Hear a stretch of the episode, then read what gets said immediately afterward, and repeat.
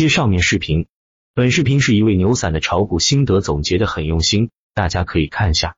炒股心得六：笑看股评。我们散户都喜欢看股评，原因如下：一、技术分析的理论知识少得可怜，想从股评中充实自己的理论水平；二、每天面对一千多只股票的涨跌，眼花缭乱，看不出主线，只是一团乱麻，心里着急，想找智慧眼；三、没时间去翻一千多只股票的走势图，所以就不能全面客观的总结出股票的涨跌情况，希望专家用三言两语告诉我们。四对自己选的股票没有把握，心里没底，手中的股票不涨甚至下跌时，更是觉得缺乏继续持有的理论依据。而专家的股票有理有据，而且正在涨，左看右看都完美。五市场上有无数的专家买入其中一个的股票，发觉涨得慢或不涨，甚至还下跌，其他专家的股票涨得很好，所以希望找到更好的专家，于是天天在寻找，反复比较。六。对未来大盘或个股的走势没有把握，希望从股评中看出方向，或者当前的上涨或下跌出乎自己的预料，自己从感情上不能接受，希望从股评中找到依据，找到是外界原因而非自身原因导致下跌的理由，使自己的心理达到平衡。七，总想找到提示我们何种价位卖出的股评，可总是找不到。股评属于事后总结的类型，其实任何事情都需要总结，没有总结就没有反思。没有反思就没有纠正，没有纠正就没有进步。虽然是事后诸葛亮，但它是必须的。问题的关键是反思后的出的结论是实魔，是怨别人还是怨自己，这一点很重要。批评别人很容易，自我批评很困难。不承认这一点，我们永远无法进步。股市不创造价值，你的财富增值来自于对方的失误。为达到这种目的，双方无所不用其极。此时你与对方理论到一起不荒唐，唯一平等的一点就是你有权选择退出。不知从何时起，我已经学会了笑看股评，我发觉心情轻松了很多。从股评中，我们学到的是专家看盘的思路，面对乱麻从何处下手，如何抽丝剥茧。正所谓外行看热闹，内行看门道。你在外围看热闹时间久了，也会看出点门道吧。至于推荐的个股，你就当它是戏说吧。炒股心得七：学会放弃吧。一学会放弃肯定是正确的。一只股票走了好几天的上升通道后，才被大家发现并被推荐，这是你应该放弃要买它的想法。因为一旦随后开始回调，运气好调整一星期，运气不好调整一个月，这时你的头脑会很乱，割肉还是手仓你已没法冷静判断，几次下来你就崩溃了。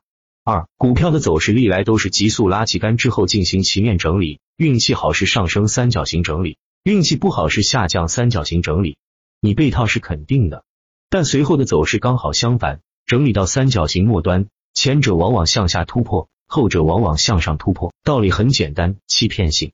所以你如果没有在拉起杆前第一时间介入埋伏，那么你看到旗杆后的第一个想法就是放弃，此时放弃等于你逃过一劫。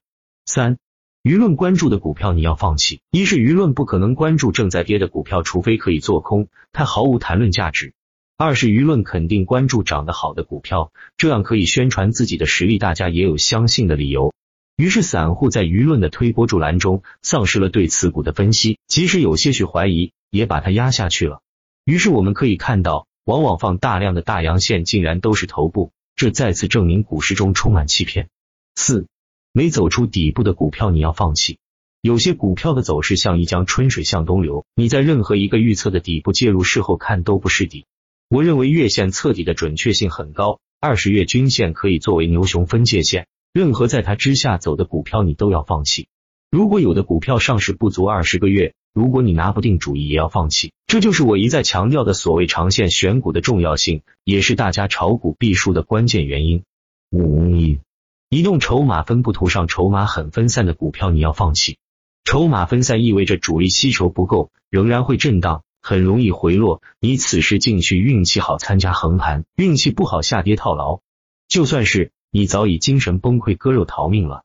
六量能技术指标不良的股票你要放弃。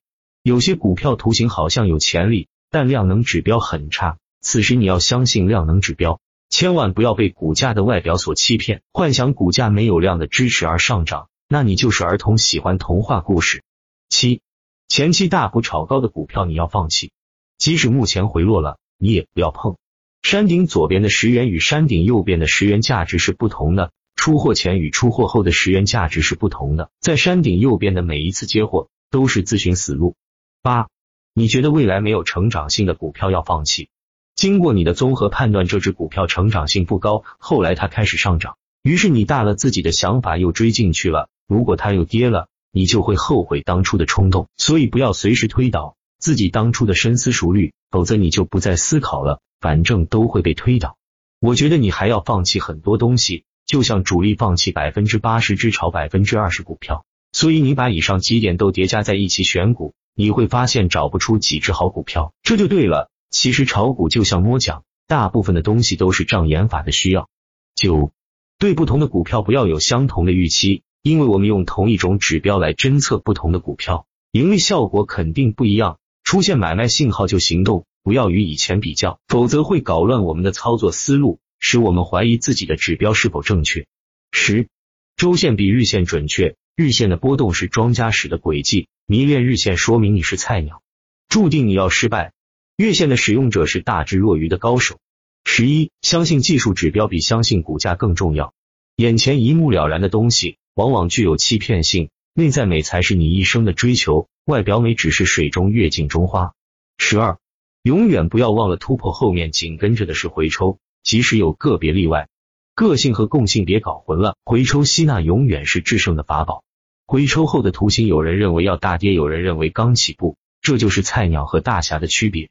最后说一下，不管什么方法，最基本的都是要提升自己的看盘能力，这需要有一套好的看盘复盘系统，这些可以在打板客网上找到。打造好自己的气，才能术，才能道。